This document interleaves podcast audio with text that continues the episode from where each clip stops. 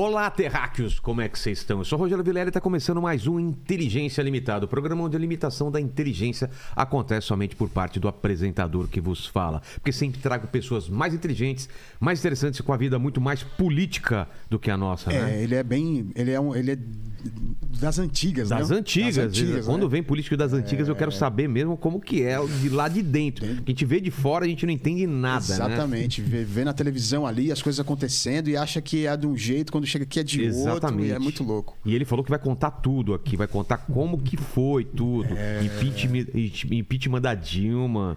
Ele teve é, no governo Collor. Tá, cara, tá, é muita coisa para perguntar. História do PC Faria. Como ele tem horário aqui, então vamos correr aqui com o tempo e temos, escolhe as, as melhores perguntas aí. Então, Fechou, como o pessoal vai fechou. participar? Olha, já tá fixado lá no chat as regras. Você pode participar com pergunta, com comentário, aquele famoso jabazão pra ajudar a gente, né? É. Aí você já se inscreve no canal, já se torna membro, já dá like no vídeo, que é muito importante. Exato. Dá uma passadinha na loja lá que tem a promoção de camiseta de blusão, né? Compra o blusão e ganha duas camisetas.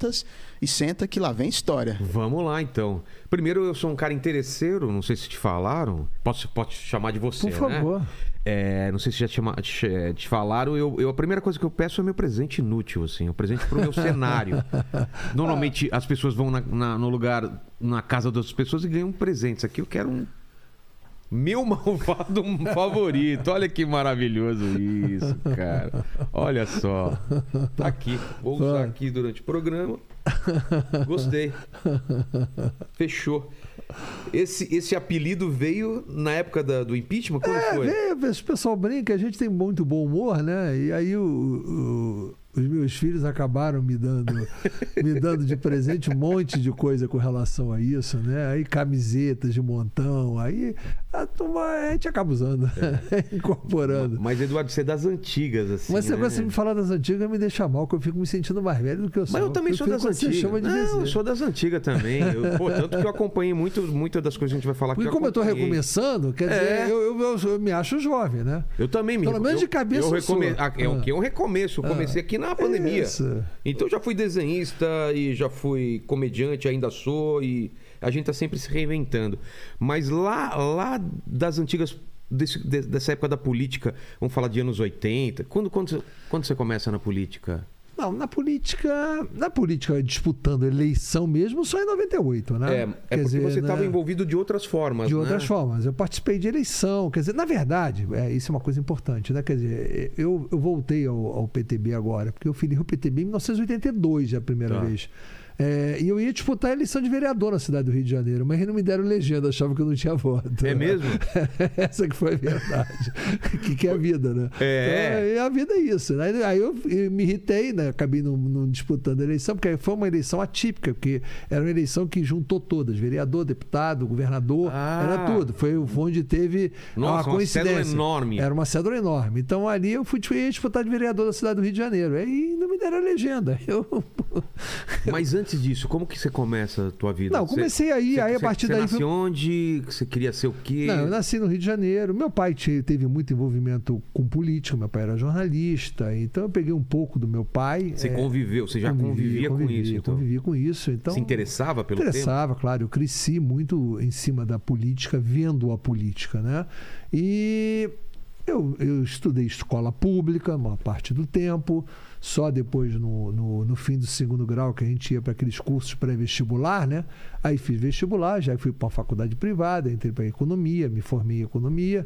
Mas antes de me formar em economia, já eu com 14 anos de idade já trabalhei com office boy, depois eu fui vendedor de seguro. Você sabe que vender seguro é, é a coisa mais interessante do mundo. Por né? quê? Porque é a única mercadoria que, na melhor das hipóteses, você não vai usar. É. Você tem que convencer a pessoa A- é. a comprar uma Não, coisa que vender- ela espera não usar. Vender seguro de vida. Quer dizer, É. se você não morrer, você. é um bom negócio porque você perdeu só o dinheiro. Então, mais ou Exato. menos assim. Então, vendi Você- seguro de vida, vendi é, título do Motel Clube do Brasil. Tudo Oh. isso eu já fiz, meu amigo. e depois eu, eu entrando. E sobreviver, né? Quando, quando eu, eu depois é, mantei uma banda de rock na, na adolescência. É, Você teve banda de rock? rock, banda de rock, rock pesado. Que, que idade? ah, de 14 a 17, 18 anos. Nossa. E na época, banda- na e- época todo mundo não. queria ter uma banda de rock. É, e o que que acontece? Só que aí a gente não tinha condição de, de montar a banda como tinha que montar, né? A gente disputava festival de, de música de escola, essas coisas todas. Aí que eu virei comerciante de, de, de instrumento musical. Eu comprava velho, reformava, revendia, aproveitava para a banda o que a gente podia e acabei sobrevivendo disso, entendeu? Então foi bastante legal. Aí entrei na faculdade, na faculdade, logo no primeiro ano, eu entrei naqueles recrutamentos que, que se buscavam de empresas multinacionais dentro da, das faculdades e acabei entrando na, na Arthur Anderson e, e virei iniciando auditoria na Arthur Anderson. E fui auditor da Arthur Anderson. Fiquei algum tempo lá, depois fui para fui recrutado para outra empresa multinacional, fui para Xerox, enfim, fui, desenvolvi uma carreira, uma carreira corporativa que momentaneamente eh, me afastou da política. E aí depois eu virei empreendedor um Mas você, pouco. ima- você imaginava que um dia a tua carreira ia para a política ou não? Acho que sim, É? acho que sim. Era Ah. uma coisa, era uma coisa que quando você tem a vocação, você sabe que vai, né? Porque Mais cedo mais tarde vai acabar. Acaba indo, né? Entendi. Mas eu, mas eu desenvolvi a corporação e estava até que num certo momento eu acabei indo para a política, né? Quer dizer, tem muitas muitas nuances, mas o É, tempo mas é... como, como que acontece esse convite? É, Não, isso- você- não existe convite em política. Política Não você existe? entra. É mesmo? Política você entra. Ou você entra ou você não entra. Você mergulha, você entra.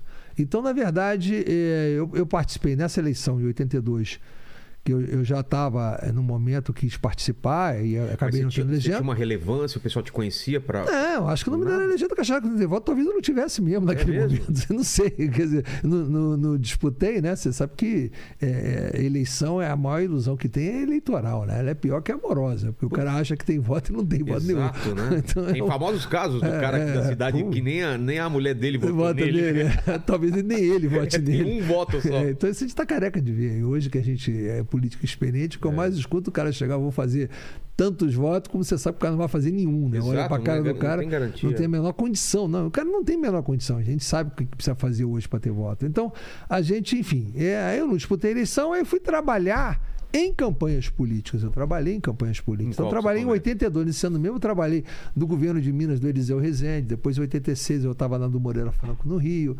Então, eu tinha relações, e as relações foram se consumindo. E aí, depois, fui trabalhar na campanha do Collor. O- trabalhar na Aí campanha, depois da que é? É, é- é você, é você montar a campanha, ajudar você Ajudar a montar. Aí, várias funções, né? Cada um Porque tem, um o- tem a- o pessoal do marketing, tem, Sim, tem, sim, tem sim. várias. Mas é, eu sempre fui muito mais da inteligência, da inteligência e da operacionalidade parcial. de, Então, de, de tentar é fazer isso, tudo isso, funcionar. isso, fazer tudo funcionar e da operacionalidade de uma E parte. o Collor, né? eu lembro que ele aparece como um azarão, né? O cara que, que não era para ser eleito. Não, não, Ele aparece não, como não, caçador de marajás, né? Não, mas ele levou um tempo. O problema é que as campanhas eram muito longas É, né? época. dá, né? dá um contexto pra gente dessa época. Não, é o que diferente. acontece. Você, em primeiro lugar, você tinha o fim da, do, do, do regime militar, era a Exato, primeira tinha eleição direta. é. Você estava no processo da Constituinte, que aliás eu, eu trato. morre assume o, o E, não, não querendo fazer propaganda, mas o meu livro, Tchau Querido, o Diário do Impeachment, que tem 808 páginas, é um livro que tem toda essa história da, da- da eleição do Collor, Tá. de tudo que vem. Que o Collor sofreu um impeachment.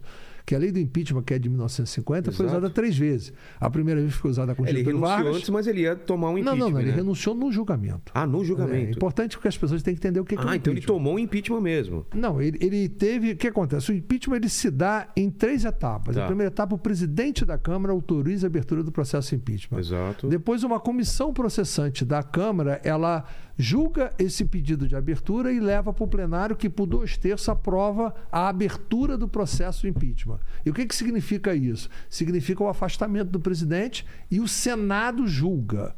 Quem julga o processo de impeachment é É o o Senado. Senado. E tanto que o presidente do Supremo assume o lugar do presidente do Senado. Entendi. Então, a- o impeachment do Collor foi presidido por Sidney Sanches, que era o presidente do Supremo, assim como a da Dilma foi pelo Ricardo Lewandowski, que era o presidente do Supremo. Certo. Então, você pegou ali, na- naquele momento, o Collor havia sido afastado, eh, no julgamento do Supremo, do Senado, que o julgamento ele não, ele não começa num dia, o julgamento leva um tempo. O julgamento da Dilma levou, sei lá, 45 dias, 60 Certo. dias. No dia da sessão, que já ia para a votação do julgamento final, o Collor renunciou antes do início da sessão. Então, E aí, a- ele, renunciou antes do início do julgamento. Exato. Ele não renunciou antes de ser aprovada a abertura do processo. ah, impeachment. entendi. Entendeu? Ele, julgou, ele ali renunciou para tentar que não concluísse o julgamento e que ele não ficasse inelegível. E ali fizeram um absurdo, realmente fizeram um absurdo com ele, porque o que, que fizeram? Colocaram para votar se continuaria ou não o julgamento. Ou seja, tava, ia continuar um julgamento de um ex-presidente da República, É? não mais do presidente. Então não poderia ter continuado. E continuaram, condenaram e. e- Condenaram um ex-presidente. então. condenaram o ex-presidente. Nossa, que loucura. Isso está tudo escrito no livro, explicado com o mínimo detalhe. Nossa, o Brasil é muito complicado. Mas, Muito mas, complicado. eh, desculpa, eu interrompi com o impeachment. Vamos entender então. Você está na campanha do, do Collor. É uma, as campanhas eram longas antigamente. Aquela, não, aquela campanha era muito longa e você tinha naquela época uma coisa que hoje você não tem. Você tinha os partidos que tinham direito a uma hora de programa de televisão. Todo partido. Hoje você até Ah, é? tem os chamados programas partidários, que são feitos num tempo do tamanho do partido, mas é bem menor. Lembrando que naquela época isso, isso era, era crucial para uma campanha, né? Não, tinha internet. não tinha Mais do que o programa eleitoral, você tinha o programa partidário feito antes das eleições. Ah, Então o Collor tinha um conjunto de, de três partidos, que na época era, o- era o PRN, que hoje é o Agir, é, ainda continua até hoje, na época era o PRTB e eu acho que o, o PST, enfim, acho que têm, um- eu acho que do- dois foram extintos, né? Eu acho que o PST foi, foi, foi extinto ou fez fusão depois. O Collor fez, era governador de Alagoas, a, renu- a eleição era 15 de novembro, ela não era 2 de outubro. O governador, no exercício do mandato, tinha que renunciar até em 15 de maio. Esses programas se deram entre março e maio, antes da renúncia. Tá. E o Collor pegou três programas desses, desses três partidos, até o partido que não era filiado, que hoje não é possível ser feito, eh, naquela época podia, ele teve três horas de televisão de horário nobre, colocando a proposta depois de você vir no processo da Constituinte, com a inflação a, a 50% por mês, aquela crise toda que a gente estava, deterioração da economia como um Exato. todo. O Collor entrou e era a primeira eleição direta, seria uma eleição solteira, e o Collor, com, a- com aquela coisa do, do caçador de Marajás, era um novo, o Collor era novo, o Collor tinha 39 anos, fez Falava- 40 anos. Falava bem pra O caramba. Collor fez 40 anos na campanha. 40 anos. Na campanha. Muito O novo. Collor tinha 39 quando, quando fez esse programa. Então ele botou os Bonitão, falando bem. E é aí que aconteceu? Ele, ele caiu na graça. Então ele caiu na graça e cresceu, cresceu, cresceu, mas era uma campanha muito longa. Foi uma campanha muito longa, um ano inteiro. O ano inteiro. Aí, né? pra você ter uma ideia, os programas eleitorais começaram em agosto, para uma eleição em novembro. Nossa. Ninguém aguentava. Então, É é um- muito tempo. aí chega uma hora que deu uma fadiga, um cansaço, uma fadiga de imagem, entendeu? Essa fadiga é natural que ia dar. Ninguém aguenta a exposição contínua. E até tinha pouco tempo de televisão. Aí veio o Ulisses Guimarães é, pelo MDB com um tempo enorme. Enfim, tinha todo um conjunto de gente. Veio muitos candidatos. Veio Covas, Brizola, Maluf. Todo mundo era candidato. Exato. Nós não estávamos com uma, com, com uma campanha né, assim pequena. Era uma campanha grande. Mas era, era quem tava na frente nessa época? Não, o Collor ficou na frente, a partir daí ele pulou para ah, frente. é? Já pulou pra frente? Aí pulou para frente aí. Então, você tem a impressão, ele era um azarão, ele era um azarão que ele era Antes, né? Ele era antes, mas É. nesse momento, a partir desse programa. Ninguém ele imaginava que ele seria candidato a presidente. Isso, Quando- ele disparou. Quando foi, aí disparou. disparou. Disparou. Aí depois ele foi perdendo, acabou tendo o segundo turno, e o segundo turno enfrentou o Lula, que é aquilo que você conhece na história. É, tem aquela famosa, o famoso debate, né? É o último debate. né? Nossa, aquilo foi de parar o país, né? Foi, Foi um foi. momento Foi um momento importante. bem importante, né? E o, o, o, o debate foi no segundo turno ou no primeiro? Olha, Aquele.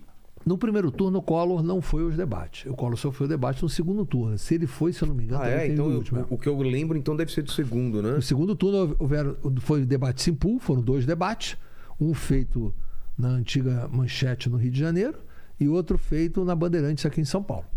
Então, esses dois debates foram feitos em pool de emissoras, tanto que os apresentadores mediadores eram em revezamento da- das emissoras.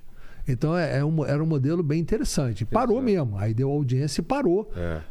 É, um foi num domingo e o outro foi numa quinta-feira, já no fim do, do período eleitoral. Me lembro muito bem, como se fosse hoje. Eu estava presente nos debates. E aí o Collor ganha.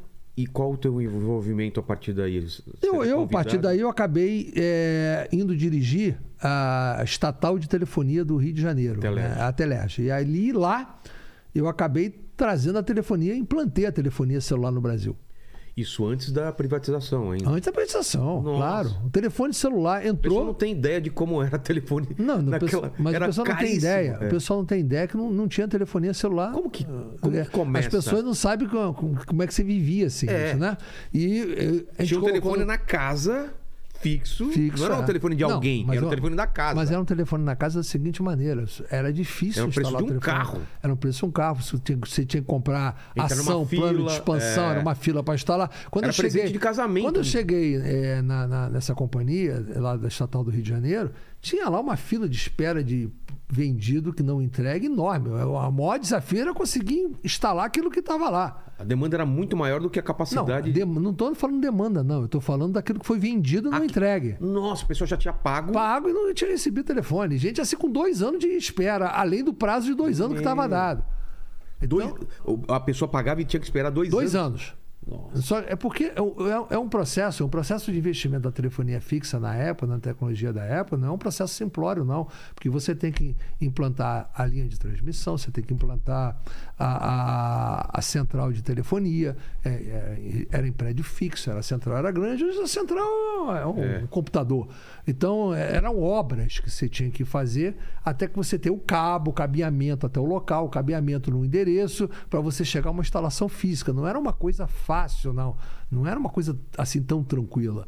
E as centrais você tinha que encomendar, tinha as centrais, eh, levava tempo para entregar, tinha uma obrigatoriedade de botar central A, central B, que estava produzindo aqui. Era, um- era um perrengue que não, dá- não podia dar certo. Se É. não privatizasse, nós estávamos na idade da pedra. É, esquece. O que, aí a, a telefonia celular foi implantada por mim eh, no Rio de Janeiro e só veio para São Paulo assim três anos Lá foi depois. antes da- daqui então? Não.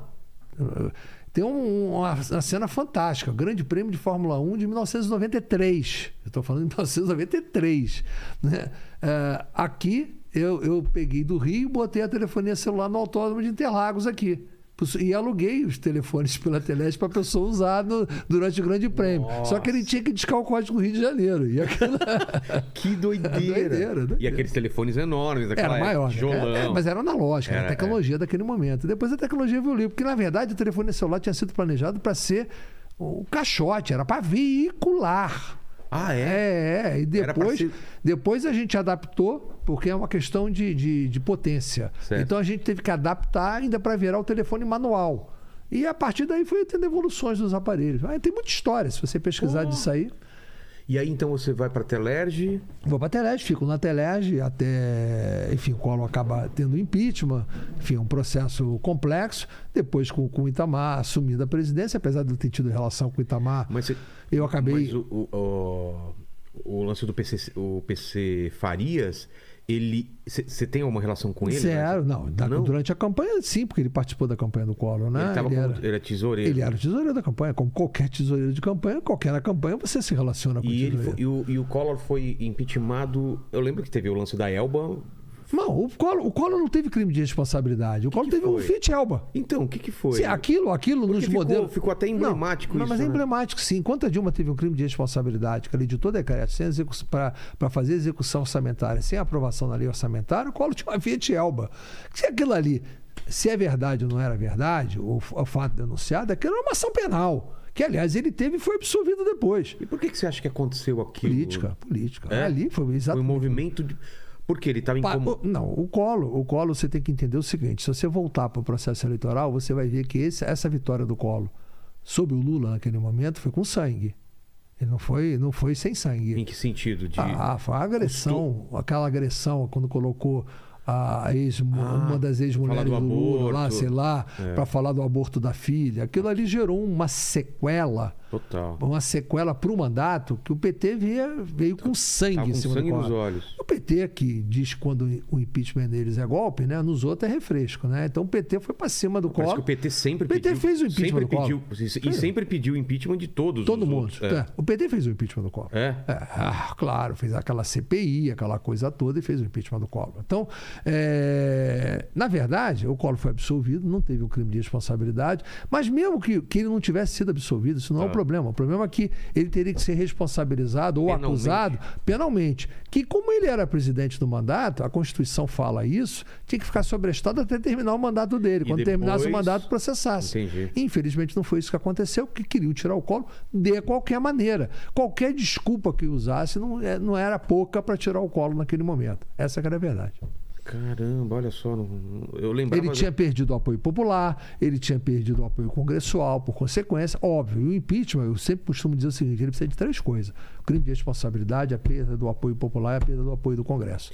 O- o- a- ele já tinha perda de, de apoio popular naquela época? Tinha, tinha, tinha. É tinha, mesmo? Tinha, tinha. Ele estava ele tava num, num momento ali é, com a popularidade. Vou dizer o seguinte: ele só Ah, não estava depois- pior, ele só não estava pior que a Teve Dilma plano- no é, impeachment teve dela. plano Collor. Não, quase- ele, é, quando ele entrou. o- Não, mas ele recuperou um pouco. É mesmo, do porque aquilo recuperou, recuperou. Muita gente se matou naquela Não, não. época. Teve gente que perdeu ele tudo. perdeu o apoio desses que se mataram, mas ele, mas ele ainda conseguiu conservar o apoio, porque você via no processo de hiperinflação, e, e naquele processo ele usou esse método para conter a inflação, que, na minha opinião, é errado, eu acho que foi errado. Talvez seja uma Totalmente, coisa é. que, se você o entrevistar, ele vai dizer que foi o erro da vida dele.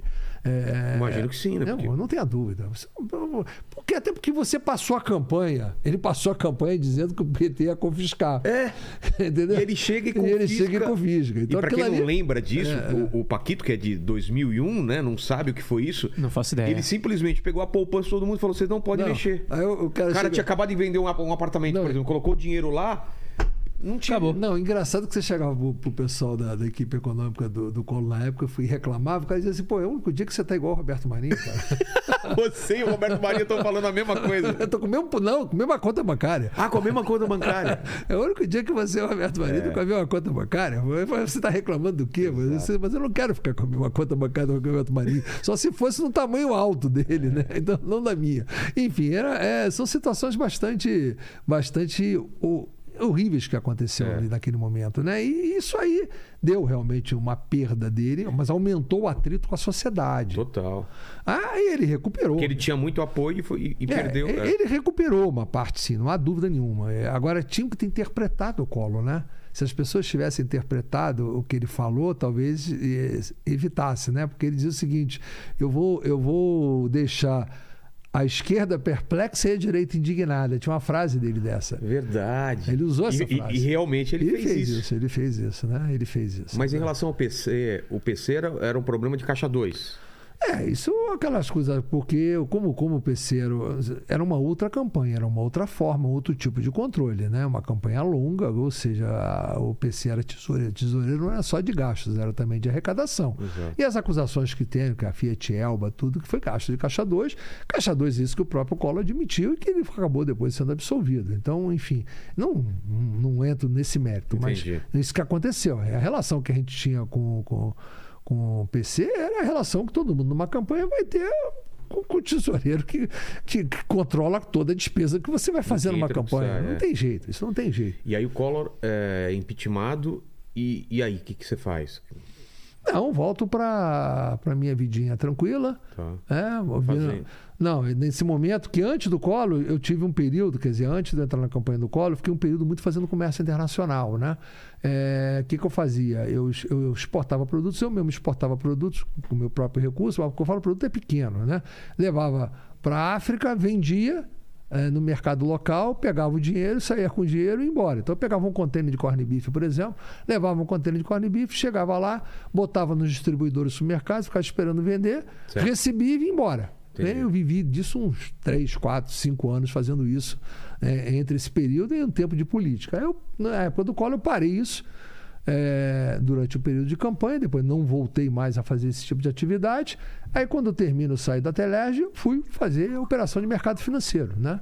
E eu fiquei fazendo operação de administração de mercado financeiro, operando mercado. Então, fiquei um bom tempo operando mercado, até que eu fui disputar a eleição de 98. Não disputei a eleição de 94, não quis disputar, embora acompanhei o processo eleitoral. E por que, que nessa, nessa você não, Não, quis? porque como eu tinha muitos, eh, muitos deputados federais que estavam comigo no momento que eu estava na Telerge, todos eles tinham, de uma certa forma, me dado todo o apoio possível, Ah. eu me senti desconfortável de disputar um mandato para que acabaria tirando o mandato de um deles. Entendi. Tanto que em 98, quando eu vim disputar, eu disputei para estadual. Eu me elegi primeiro deputado estadual. Só depois de 98, na de 2002, é que eu vim para deputado federal.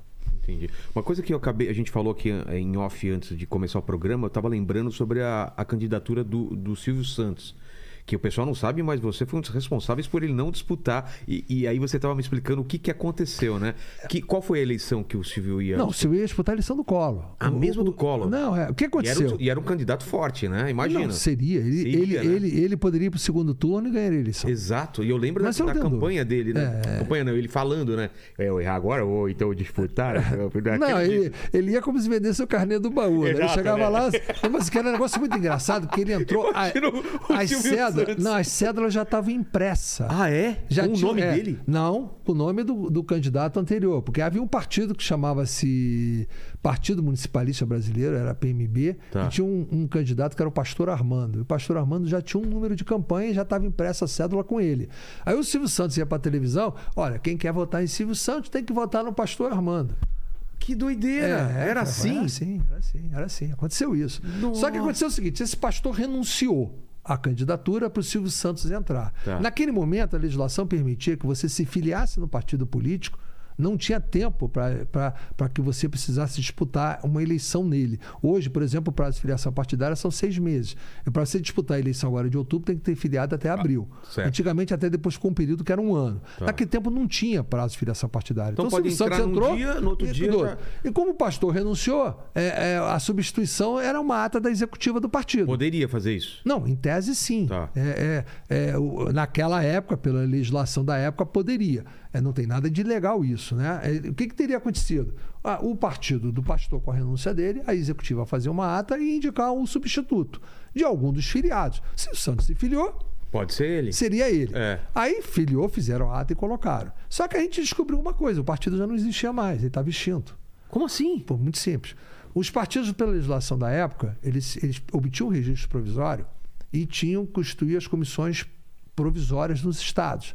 Só que você tinha um ano de prazo para poder fazer as chamadas convenções. E você tinha que ter, no mínimo, nove estados com convenções transformando em definitivo para que você obtivesse o registro definitivo do partido. Olha o partido estava com registro provisório. Quando o pastor Armando entrou na eleição e, é- e foi candidato, o partido ainda estava no prazo de um ano. Tá. Quando o pastor renunciou, a campanha foi longa. É. Já tinha passado esse ano e eles não tinham cumprido as convenções. Nossa. Aí, por acaso, eu recebi essa dica. é, eu conto essa história no livro, né? A gente estava, eu e o presidente do, do, do- do partido da época, do que é o presidente do Agide hoje, está aí vivo, pode confirmar, o Daniel Torinho. Aí nós encontramos um, um- um cidadão no aeroporto de Santos Dumont, o Nelson Merru, que tinha sido muito candidato no Rio de Janeiro. Ele falou assim: dá uma olhada nas convenções lá do, do partido, porque não, cumpriram, tem, não. É, tem coisa errada. Aí nós montamos uma operação, mandamos um cara em cada estado para poder tirar a certidão no tribunal se tinham feito as convenções. Cara, em 48 horas, a gente tinha as convenções dos 20, as certidões dos 27 estados. E descobrimos que eles não tinham feito. Aí com isso, a gente, a gente, o Collor não queria entrar. A gente entrou porque você tinha um prazo para impugnar a candidatura. Todo mundo impugnou a candidatura do Silvio Santos porque ele era apresentador e já Ah, e foram estaria- por, foram É, por esse caminho. porque aquele, não, ele, ele já, já era inelegível por esse caminho. Ele não Ah. tinha desincompatibilizado da televisão. Você tem um prazo de compatibilização hoje, por exemplo, não pode estar na televisão. Certo. É, não pode 15 dias antes da eleição o sujeito estar na televisão. Ah, eu não era candidato, posso continuar na televisão? É, agora é como, é como o Datena, que desistiu, voltou para a televisão. Se o Datena resolver querer ser candidato Não na pode. véspera da eleição, não pode mais. Entendi. Então, matava todo mundo impugnando por isso. Nós Ia conseguir também. Poderia conseguir. Aí Era uma decisão política. Aí o que Ah. aconteceu? Nós resolvemos entrar por esse ponto. E o Collor não queria, porque ele achava que o eleitor do Silvio Santos era o eleitor dele, que a gente poderia agredir o eleitor, que ele acabaria prejudicado. Aí o presidente do partido disse o seguinte: eu vou entrar de qualquer maneira, não importa o Collor querendo ou não querendo. E ele resolveu entrar. Pelo colo, então, não entraria? Pelo Collor só. não entraria. E aí, ele entrou, mas nós entramos da seguinte maneira: contestou também o fato dele ser apresentador, mas como preliminar, Tá. colocamos isso. E o tribunal julgou a preliminar. Por Entendi. unanimidade, considerou a preliminar que o partido estava extinto e não entrou no mérito do problema da apresentação. Eduardo Cunha, você alterou a linha temporal desse nosso multiverso, esse nosso universo. Imagina o, o Silvio Santos é eleito, assume, o, o Brasil hoje seria totalmente diferente. não sei. dá pra saber. Não dá pra saber. não Olha pra que saber. doideira. Olha aqui, depois no segundo turno da eleição, o Collor queria botar o Fernando Henrique de vice. Ah, é? É. Ele queria botar o Fernando Henrique de vice. Isso eu também conto no livro. O que que acontece? E você não trouxe esse livro pra mim? Vou ter que ir atrás desse Vai livro comprar, agora. Tchau, querido. Olha só, política assim, cara. Os caras não dão nada pra gente. Tem que dar alguma Ah, coisa, pô. Pô, traz um presente pra. Qual o boné? Já deu Não, o boné. é usado já. traz um livro lido já pra mim. Olha aqui, o que que acontece? O- a- por causa de você poder se filiar no partido e ser candidato imediatamente, se o Fernando Henrique se filiasse no partido do Colo e Poderia o ser. Itamar renunciasse à candidatura de vice, ele poderia entrar no lugar. Nossa. E começaram uma pressão em cima do Itamar. Pena que o Itamar já não está vivo aí para poder confirmar. E o Itamar estava pressionado e ia renunciar. Queria renunciar. É mesmo? E aí o que aconteceu? Aí o Itamar, aliás, o Itamar renunciou três vezes durante a campanha, né? Porque ele não queria. Mas esse já era no segundo turno. O Itamar Ah, tá. tinha crises e renunciou três vezes. Tá aí o nosso querido, que é muito meu amigo, o Hélio Costa, é, que era deputado por Minas Gerais na época, que o Itamar vai ser ele o vice no meu lugar, porque era, tinha uma briga que não Sei. tinha tamanho. E aí o Itamar. É, mas isso era no primeiro turno. Mas no segundo turno, o Itamar já não queria renunciar, claro. É né? claro, né? Na frente das campanhas. Aí o, o Itamar, o Itamar chega assim, começa aquela pressão, o Itamar vai renunciar. A gente vai no Itamar, eu, junto com o Daniel Temer, Itamar, você vai renunciar por quê, cara? Você não vai ganhar essa eleição, você vai ser vice-presidente da República, vai É. renunciar pra quê? Ele falou, não, porque não sei o quê, não sei o quê, ninguém vai acreditar que você renunciou a esse troço sem um interesse. Isso é, É. um negócio maluco. Tá vendo? Nós vamos me acusar de corrupto. Exato, Aí- vão achar que é por- em troca de alguma coisa. Aí o Daniel Toninho resolveu o problema. O que, que ele resolveu? Ele, ele era o presidente do partido, aí ele foi dar uma entrevista para a imprensa dizendo o seguinte: não, se o Itamar renunciar, eu vou me indicar como vice. A executiva é controlada por mim, então eu vou me indicar como vice. Aí o Colo desistiu. Aí não tinha jeito. Aí o Colo desistiu, cara. O Itamar queria desistir, então. Aí o, Co- aí o Colo desistiu. Aí, o que aconteceu? É que eu digo para você, mudou o destino. É. Não mudou o destino. O Fernando Henrique não foi presidente da Exato. República depois duas vezes? É a presidência da República é destino. É, parece que é destino É mesmo, né? destino, é destino. Não Porque tem aí jeito. entra o Itamar, ele assume É, com o seu topete maravilhoso, É, né? isso, isso. E aí é, é o Fernando Henrique que é o, é o ministro da, da Fazenda, da que Fazenda. primeiro como chanceler, Exato. depois virou ministro da Fazenda quando teve a crise com o Eliseu Rezende, aquela história dele viajar para Nova York, uma denúncia que a empreiteira pagou o hotel, aí o Eliseu pediu demissão, entrou o Fernando Henrique no Ministério da Fazenda. muda tudo. Aí inventaram o, o plano real naquele momento e pronto. Pronto. E aí tudo é história. Caiu no colo dele. É, exato. Então Que não tem essa história que eu mudei a história, É, não, entendeu? As coisas parecem que Nada, não- tem que acontecer, não tem que né? Porque acontecer. tem que acontecer. E sou cristão, evangélico, eu digo que se nada acontece, é se não for pela vontade ou- de Deus. ou se não, converteu eu depois? Convertei depois. Quando que vem essa conversão? Ah, já um. Pô, eu tenho 63, né? Não foi. Qualquer coisa já vai ser com mais idade. Mas foi mais ou menos na altura de 94, 95, mais Mas acontece por quê? Por, por- Não, por, por, Por uma- por- influência. Por É influência, mesmo? Por influência, é. de qual igreja? Eu comecei na Sara Nossa Terra, né? Ah, Sara Nossa É, Terra. que e depois eu fui para a Assembleia de Deus, mas eu, eu sou muito amigo do, do, do Rodovalho, que é o Eu sou do Bola de Neve. Você é do Bola de eu até Neve. fico com É, vergonha de falar, porque eu Por que ri. vergonha? Não, porque eu não vou lá faz tempo, né? Ah, eu falando que eu sou do Então Bola de você Neve. é, então né? você tem que vir aqui. Você está inscrito lá, né? É, eu tô lá. Mas sou que não praticante, mas Tem estou que lá. tem É, que ir, tem que ir. Mas então o que acontece? É, é, eu acho que é. nenhuma autoridade existe se não for constituída por Deus, nada se acontece se não for pela vontade de Deus. Então não foi da vontade de Deus que o Silvio fosse. Eu não tenho nada com isso. E eu não fiz nada contra o Silvio, é uma questão Mas, política. mas ficou Você entrar- mágoa, você acha ou não? dele talvez tenha. É mesmo? É, dele talvez tenha. É normal, né? É. Eu já vi livros aí escritos até pelo Marcondes de Gadelha, que É? depois ficou meu amigo, era o vice dele, também foi na mesma coisa. puxa um ele, escreveu, ele escreveu um livro sobre essa história. Claro É que ele não botou tudo, né? Mas. O que ele é, disse? É, não, nem tudo que ele disse. Não, não por, por, por má fé, não, porque ele é uma pessoa boa, pessoa do bem. Não, não, não- talvez faltasse alguma informação em tudo que ele escreveu. Mas eu não, não- aí no, no meu livro eu, eu, eu detalhei bem exatamente como aconteceu a história de verdade. E vamos nesse, então nesse, dessa lacuna entre, entre Collor e, e impeachment da Dilma. O que, que você faz? O que que- qual é a tua carreira política? Não, aí, que eu- como eu falei, eu fui. Eu fui Você voltou a. Voltei à iniciativa privada, Não- eu estava operando no mercado é. financeiro, não concorri em 94, concorri em 98, me elegi estadual Tá. e, e ocupei cargo no governo do estado do Rio de Janeiro na época que o garotinho foi governador, ninguém é perfeito, todo mundo erra. É, é, e aí depois disputei para deputado federal, me elegi deputado federal, fiz quatro mandatos de deputado federal, sendo que o primeiro eu fiz com 100 mil votos, o segundo com 130, o terceiro com 150, o quarto com 232 Então sempre aumentando. sempre aumentando, mostrando o que está fazendo. E durante na Câmara dos Deputados, eu comecei, fiz tudo, né? Fui presidente de comissão de finanças, presidente de comissão de Constituição e Justiça, fui líder de bancada do PMDB, acabei indo para o PMDB, eu me elegi pelo PP, mas fui para o PMDB eh, em sequência. E, e- e lá fui relator de matérias importantíssimas. Na Comissão de Constituição e Justiça, eu fui que enterrei o projeto do aborto, eh, que era oriundo da esquerda, botei para votar e derrotei. Qual que era o projeto? Era o projeto da Jandira Fegali. Foi em 2008 que era o principal projeto que está colocando. E tem até uma peculiaridade aí, porque na realidade eu, eu, eu como presidente da Comissão de Constituição e Justiça, eu me nomeei relator. Podia fazer isso, era normal.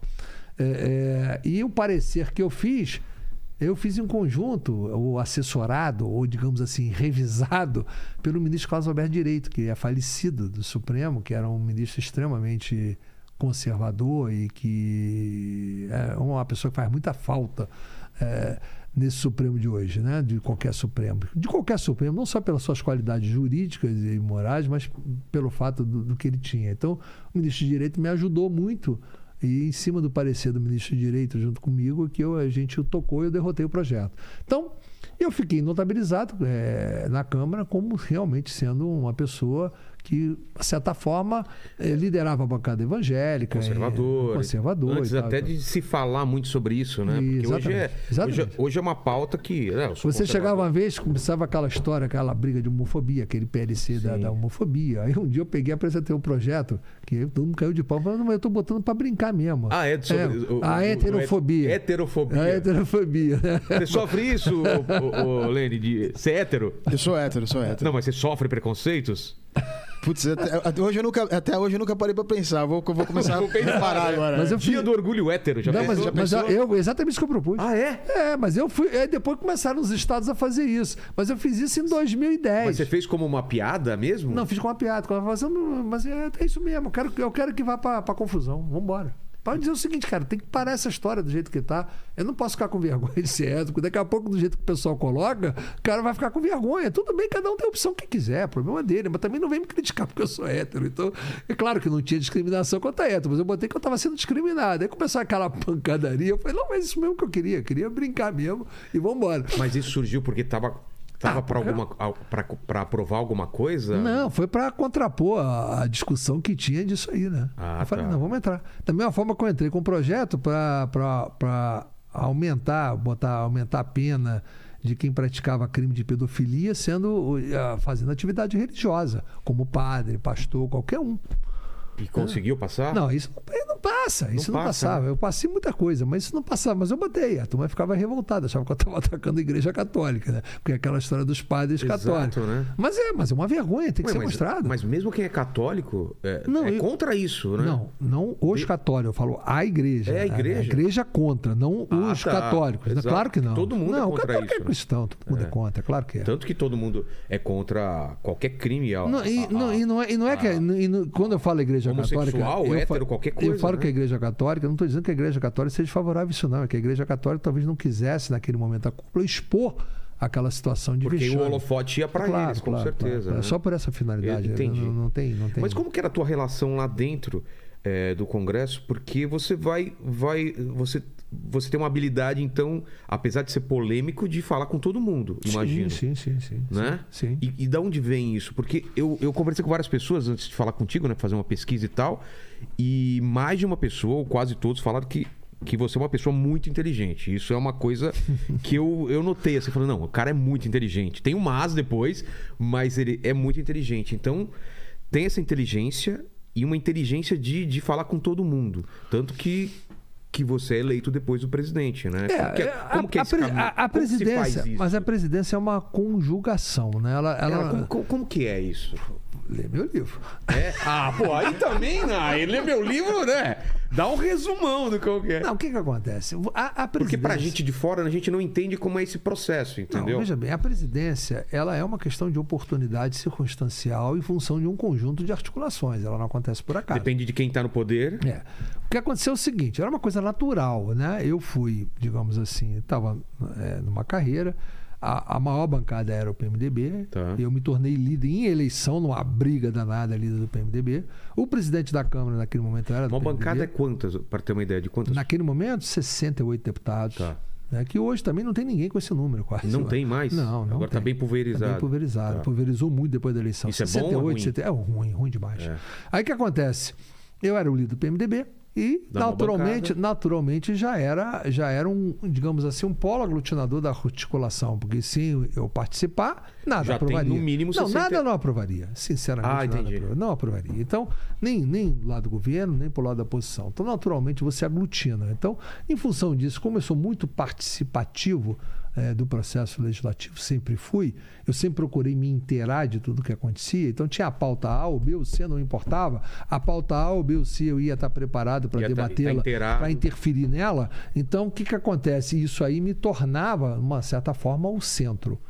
É, é, então, com a o maior centro, bancada. não o centrão, que você tá Não, falando. não, mas É. o Centrão, o Centrão é uma coisa, isso eu ia chegar lá já. Tá. Você vem com o Centrão da Constituinte, que é uma outra coisa, É, né? o centrão de uma forma pejorativa. É, e não é. O que, que aconteceu? Chegou no início de 2014, já no período de pós-manifestações de 2013, que o, o PMDB tinha a presidência da Câmara com Certo. o Henrique Alves, que tinha sido líder do PMDB anterior, eu o sucedi.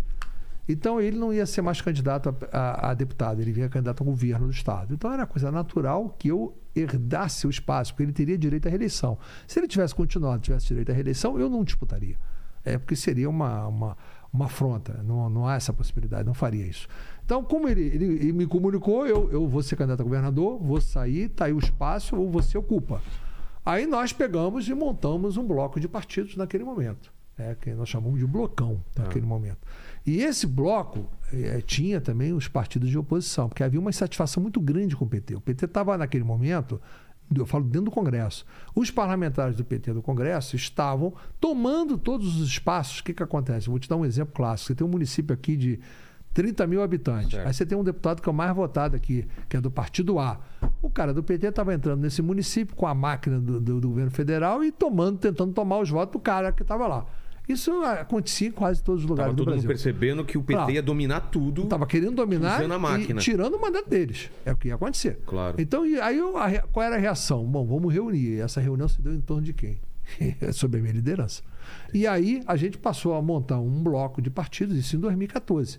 Que, e aí nós passamos a dominar. 2014, pó- quando que acontece as manifestações? Não, foi 2013. 2013, É, né? é, Já nas manifestações, rua, é. porque as manifestações eram uma, era uma discussão sobre a representatividade do Brasil. Exato. É, você era a crise de representatividade. E a Dilma resolveu reagir a crime, sabe fazendo o quê? Mandando proposta de emenda constitucional para fazer o voto em lista. O quê? É, é, ela mandou cinco propostas de emenda constitucional propondo uma reforma política, entre elas o voto em lista. Erro de e eu enterrei é. todas as propostas dela na comissão. Enterrei tudo. Combinado com os partidos de oposição, a gente não andava nada com aquilo, enterramos e acabamos. E aí, óbvio, começou a gerar o atrito, óbvio. E, e- e quando chegou no início, a gente, bom, nós temos que enfrentar o PT. De qualquer maneira. Então, como é que a gente vai enfrentar? Vamos fazer um bloco. Certo. E desse bloco, naturalmente, sairia o candidato a presidente da Câmara depois. E veio o processo de reeleição. Quando termina o processo de Não, reeleição. mas, mas você é eleito facilmente?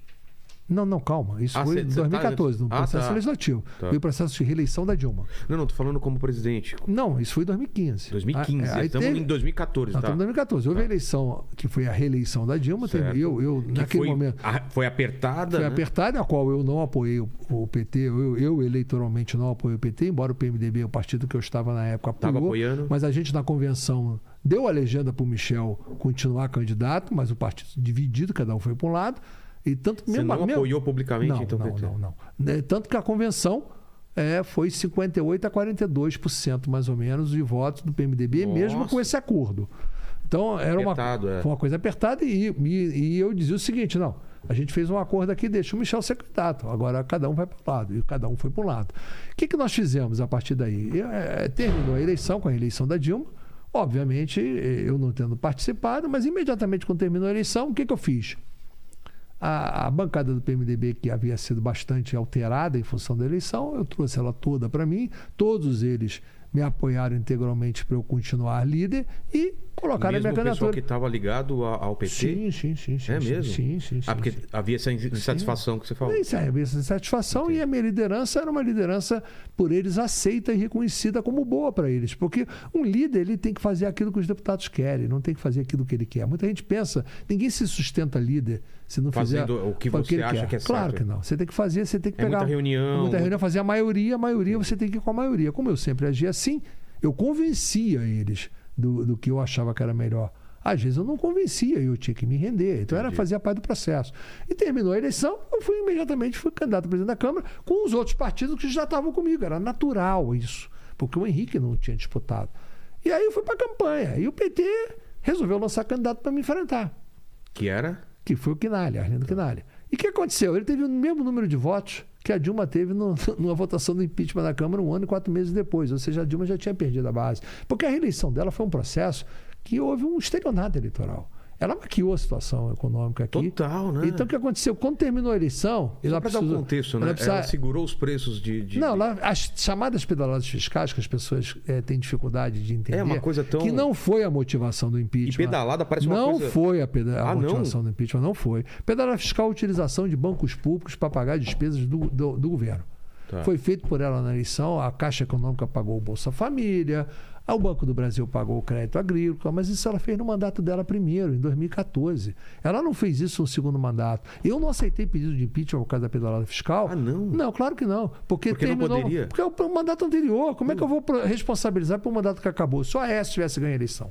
Exato. Eu ia responsabilizar ela por quê? É, ela já não é mais presidente. Ela teve o impeachment dela a, aprovado por uma razão muito simples.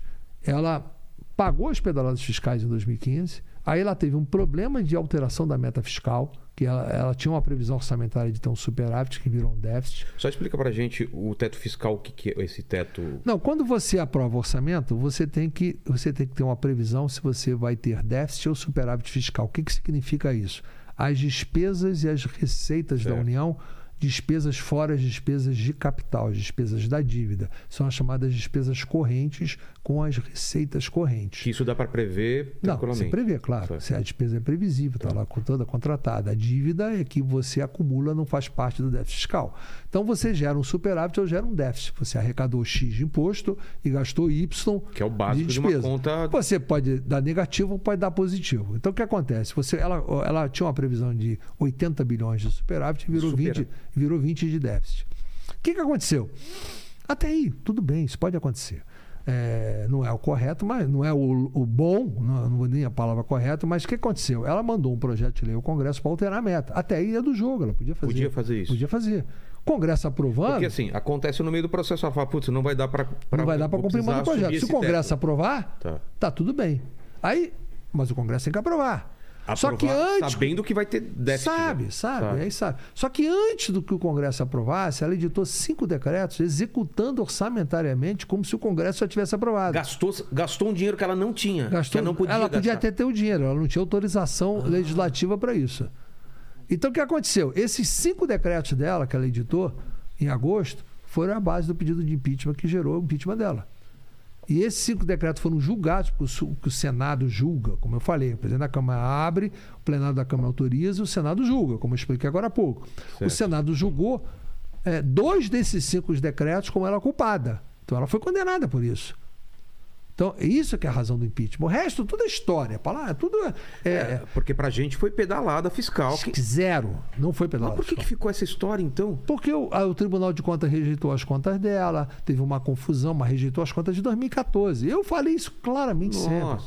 Mas as pessoas, infelizmente... Então, deixa eu entender. Você, como presidente, é você que decide... Se autoriza, se caminha. Se eu não tivesse autorizado, não caminhava. Não, não, não caminhava. Não caminhava. E aí, tem a, tem a, a, a narrativa do, do, do, PT de que você só é, autorizou porque o PT não ficou contigo uhum. na, na, na, na, na sua defesa, né? É muito simples você entender isso. Mas Em primeiro lugar. Não, isso Tem, posso. tem essa narrativa deles, não tem? Tem essa narrativa, como tem a Que narrativa de aconteceu golpe. antes, né? É. Não. A narrativa do golpe também. Primeiro é o seguinte, a história do PT, que o PT não, tinha- não ia ficar contra mim no Conselho de Ética, isso é uma bobageira, porque não importa se o PT ia ficar favorável ou contrário no Conselho Mas de tinha Ética. possibilidade de ficar? Não, não. Pelo, não, pelo mas não que importa. tá falando. Mas não importa. O PT podia ficar favorável. Eu, eu podia ganhar no Conselho de Ética, não ia alterar nada. Porque o, que, o responsável é o plenário. Se você ganha no Conselho Não de Ética. adiantava. Não adianta nada. Você ganha no Conselho de Ética. Se o parecer no Conselho de Ética for rejeitado pelo plenário por maioria de votos, está caçado. Entendi.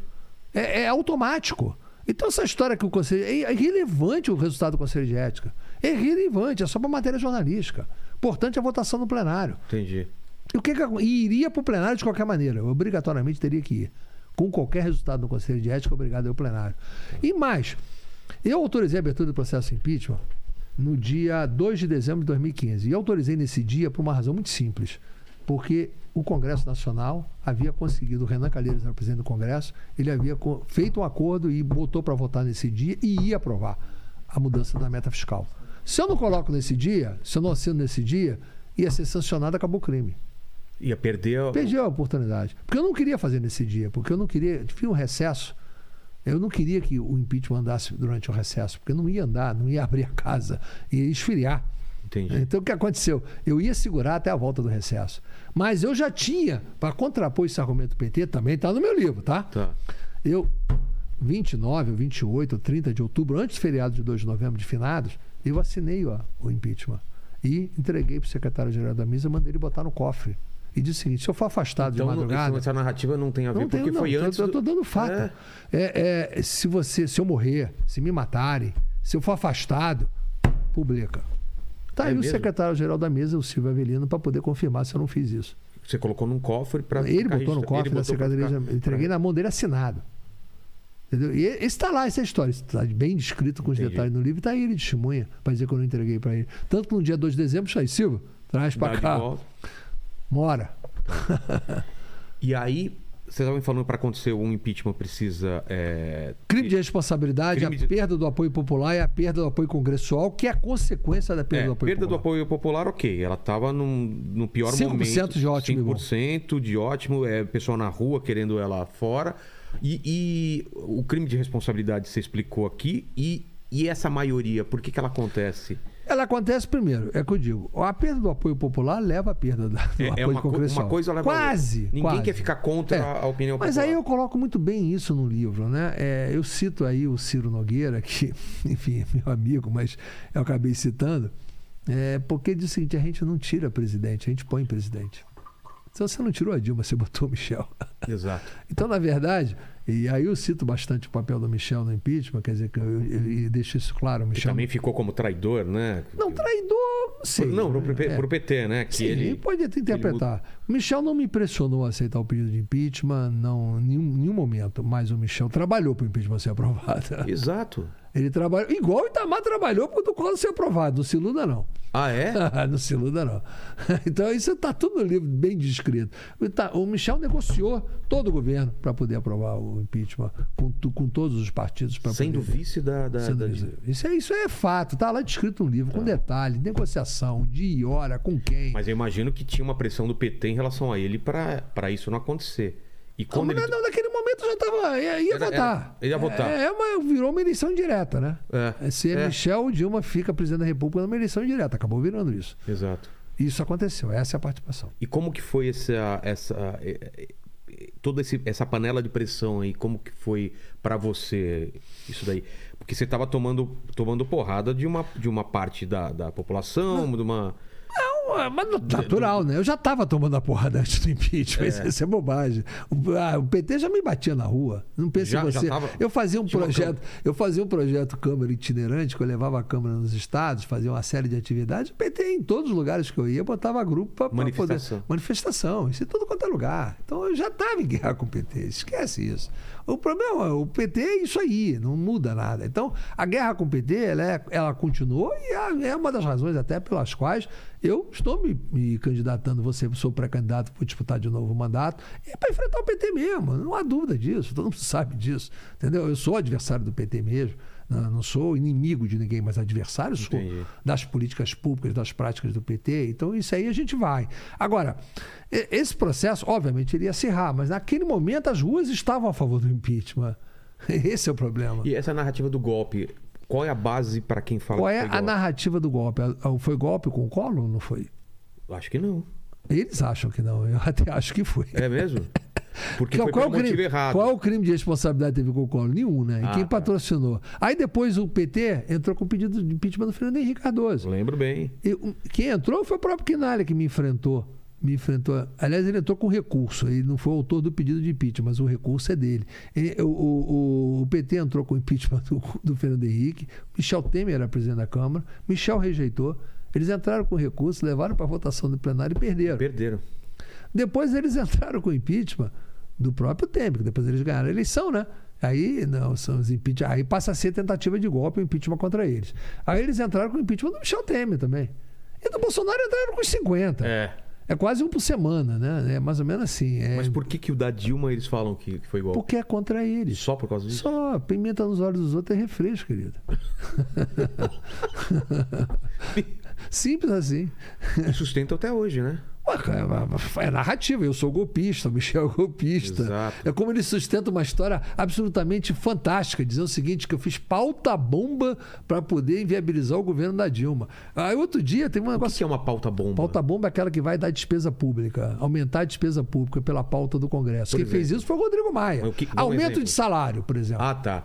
Aí Aí, você on- o- o- Onera, onera o tesouro. é. Tá. É, o Rodrigo Maia fez isso de montão para arrebentar o governo do Bolsonaro. Isso fez sim. Agora, que pauta bomba eu fiz? Ele não consegue me mostrar. Pelo contrário, todas as propostas que a Dilma mandou, inclusive de aumento de impostos, foram aprovadas por mim.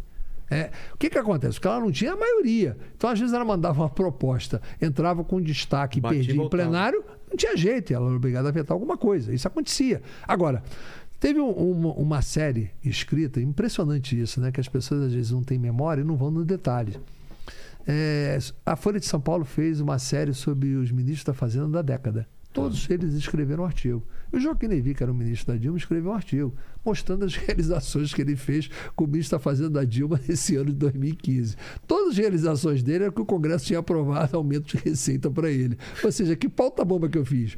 Exato. Aí no livro eu cito os trechos do artigo dele, porque cito tudo para mostrar qual é a pauta bomba que eu fiz. Mostra qual é a pauta bomba Você que eu deu fiz. mais dinheiro. Então ele- o PT gosta de rotular, é golpe, é pauta bomba, é, faz parte do discurso político deles. É, e, e eles vão muito aquela história que uma mentira repetida vira verdade.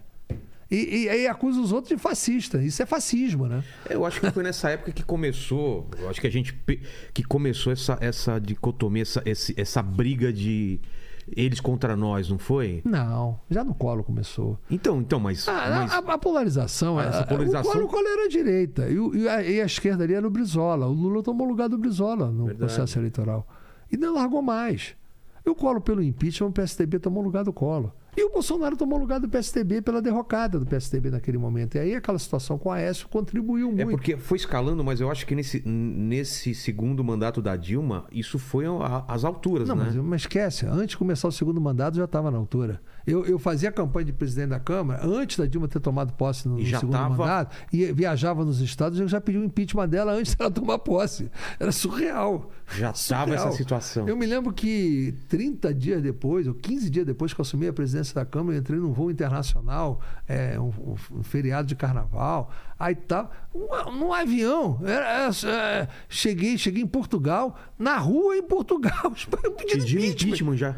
Eu falei, cara, a mulher acabou de tomar posse e já está pedindo impeachment. Surreal. É, já tá, de- o fato de você se eleger com uma proposta e você dar uma cavalo de pau na- em seguida, a população perdeu a, a credibilidade. Ela começou o segundo mandato dela já velha. Já velha, já cansada. A população já estava com raiva, já estava querendo trocar. Então, ela, é- é- saiu da eleição, teve uma vitória eleitoral e uma derrota política. Essa que é a verdade. Assim como aconteceu com o Fernando Henrique em 98. O Fernando Henrique em 98 fez um estelionato igualzinho a Dilma fez. Ele não tinha reeleição, ele era contra Não, a reeleição. isso primeiro é a reeleição. É. A reeleição, que aliás é um dos grandes males do país, acho que que que eu acabar. aprovei isso como presidente da Câmara, o Senado está Ah, é? parado lá. Aprovei. Isso é, isso é essencial. Eu né? aprovei. Não, isso é o fundamental É e a razão do problema que a gente tem. Também acho. Então- Porque a partir do momento que o cara ganha, a pessoa ganha, fica é, trabalhando para a reeleição já. Só- esquece não, mas o problema você, do Brasil. você pensa em presidência da República. Agora imagine 5.500 municípios. Exato. É, ah, exa- Pior ainda, porque é muito é um, pior. é um problema E isso elevado aí, a- isso aí eh, serve para a formação dos deputados. Porque são as- os municípios que apoiam a eleição dos deputados. E não tem a Então, menor chance disso mudar? Tem que mudar. Já aprovei na Câmara, só queria aprovar no Senado. E, e, e, e por que não muda? Claro, Agora, se o Lula ganhar a eleição, eu não vou querer aprovar, que ele É vai claro. querer a reeleição, né? claro. Se o Bolsonaro Esse é vencer, problema, né? tem chance da gente Mas o próprio acabar. Bolsonaro era contra a reeleição. Sim, mas não acabou com ela. Tá aí, o que, que ele vai fazer? Ele vai ser o bobo? Mas ele, mas ele também não foi, não fez força nenhuma, né? Não, pra- mas não é, pra- mas é um problema congressual. Porque é um, é um- foi uma... Eu, eu aprovei a reeleição sem nenhum governo me pediu ficar contra. Eu aprovei, aprovei, ponto. Tinha que acabar com isso. Aí se não pode, se pode a reeleição, ele vai ser, não, eu sou contra a reeleição, não disputa a reeleição. Não, tá lá a reeleição, a legislação permite. Mas era, era, era de campanha, era promessa de campanha. Não, e não vai disputar a reeleição se existe reeleição, É. mas não aprovar o fim da reeleição, vai fazer o quê? É, eu acho que nunca vai passar isso, infelizmente. Tem que passar, tem Não, que aproveitar. tem Eu acho que se o. Bolsonaro vencer, tem um momento bom para passar. Claro, agora sim. Entendeu? Agora, se o Lula voltar realmente, eu acho que ele Ele vai não vai querer abrir se reeleger. É. E o pior é que a reeleição, os Estados Unidos é o único país presidencialista mais desenvolvido que tem o presidencialismo, É. que permite a reeleição. Que é um. é- é- na verdade, eles falam, eles falam que é uma. É o meio do mandato que é um, é um, é um tipo um, um voto para Plebiscito. descontínuo. É um Não, mas, eu- mas só que o cara disputa a reeleição lá, o Obama pode voltar a disputar alguma coisa hoje ou não? Não, Não, né? não. Aqui o Lula ganhou dois. É verdade. Ele Ele tá pode voltando pra ficar mais dois. No máximo duas e acabou. Acabou. Tem, tem Aí essa- aqui o Lula pode virar co, virar rei. Exato. Virar rei. Não tem limitação nenhuma. Não tem limitação. É umas- são umas aberrações mesmo que, que tinham que mudar. Mas vamos, vamos tentar entender então esse momento pós, é, pós é, impeachment e o Lava Jato, que foi o que parou o país e tal. Até quando a gente anunciou, né, que você vinha aqui, a gente teve várias manifestações Exato. e eu queria saber o que o- Espero que tenha alguma favorável. pouquíssimas, né? É, foram poucas. Pouquíssimas. Foram Por, por que esse ódio tão grande? O que que acontece? Talvez porque as pessoas não conhecem, né? Conhecereis a verdade, a verdade vos libertará. Ah, muita gente perguntando, "Ué, mas ele não tá preso? Porque tem muita gente ainda achando que tava preso e tal. Eu falei, não, ele vem aqui, Em né? primeiro lugar, eu não estou preso, estou soltíssimo. É, vou disputar a eleição, tá certo? E que é pior, a minha condenação foi anulada pelo Supremo Tribunal Federal e simplesmente a minha prisão que foi decretada para aquele juiz fake, o Sérgio Moro, ela foi simplesmente considerada ilegal pela anulação da condenação. Então, para deixar isso muito claro, eu não cumpri pena nenhuma e nem tenho pena a cumprir. Não. Chegou a cumprir pena. Negativo, eu fui preso preventivamente. Em Ah, cima de um entendi. processo que ele me condenou e que o Supremo anulou. Se o Supremo anulou a condenação, os atos dele também estão anulados, consequentemente a prisão foi ilegal. Simples assim. Mas aí como se devolve essa prisão? Não, não devolve. Claro que não devolve. Claro que não Quanto devolve. tempo? Quatro anos e meio. Considerando que ficou. anos? Fiquei quatro anos e meio de prisão preventiva por um processo que foi anulado, por uma condenação ilegal. Ele fraudou a E competência do meu que processo. durante esse, esse período você ficou estudando o seu caso, né? Não, eu sempre estudo, claro. Quem que eu defendeu? Foi você mesmo que defendeu? Não, tinha advogados, mas É. eu, obviamente que eu participava da defesa. Com tudo que se trata com relação a E- mim, e- eu quero e- saber. E o que, que foi achado de. de Não, de não. Para entender, não foi, foi achado ilegal, não. A, a ilegalidade estava no ato já, inicial. No princípio, na, O que na, acontece? na base. Na acusação que foi feita contra mim, tinha uma acusação eleitoral. Dá o contexto. Como que acontece tudo isso? O PT tá sendo. Vamos lá, vamos lá. Eu, Lula, o Lula. Deixa, foi- deixa eu- me dá assim, cinco minutos eu vou te narrar o processo inteiro aqui. O que Por acontece? Eu, a, a Câmara, no dia 17 de abril de 2016, autorizou a abertura do processo de impeachment com a votação de plenário. Certo. Dia 3 de maio, exatamente 18 dias depois, ou 16 dias depois, parlamentares do PT entraram no Supremo pedindo meu afastamento da presidência da Câmara. Esse afastamento se dava pelo fato que eu estava com a acusação no Supremo, que eu, não, que eu ia, tinha me tornado vice-presidente da República e eu não poderia assumir a presidência da República depois do afastamento da Dilma, porque eu tinha acusação no Supremo, consequentemente eu era inapto a assumir a presidência da República. Só que aconteceu o seguinte: quando eu autorizei a abertura do processo de impeachment em 2 de dezembro de 2015, uma semana depois, o Procurador-Geral da República, lá do PT, entrou com uma busca apreensão contra mim. E entrou, fez uma busca apreensão na residência oficial da Câmara. E em seguida a busca apreensão entrou com um pedido de meu afastamento da presidência da Câmara, que foi para o Teori Zavascki. Isso em dezembro. Seis meses na gaveta. Com essa entrada dessa ação dos parlamentares do PT, que entrou no dia 3 de maio à tarde, marcar o julgamento para o dia 5, sem que o processo chegasse no relator e o relator pedisse para ir. Não poderia ter marcado? Óbvio que não. E aí marcaram para o dia 5. Com essa marcação, naquela noite, o Teoriza Vasco resolveu dar uma liminar e me afastou do mandato de deputado, da presidência da Câmara e me proibiu de entrar na Câmara. Porque ia ter votação. Não, para não me defender, tinha um processo no Conselho de Ética. Mas isso tinha base ele fazer isso? Claro que não tinha. É, é, aí que aconteceu? Aí o, simplesmente o Supremo não julga essa ação que entrou e apenas confirma a liminar do teoria em outro ponto. E aí que aconteceu? Eu fui afastado. Certo. Não tinha recurso. Não tinha recurso. Aí, não eu, tem recurso? Não tem recurso. Aí eu entrei com uma ação direta de inconstitucionalidade. Tá. É, para questionar que tinha que dar interpretação conforme a Constituição da prisão em flagrante de que você, com uma medida cautelar, tinha que submeter o plenário de cada casa 24 horas depois.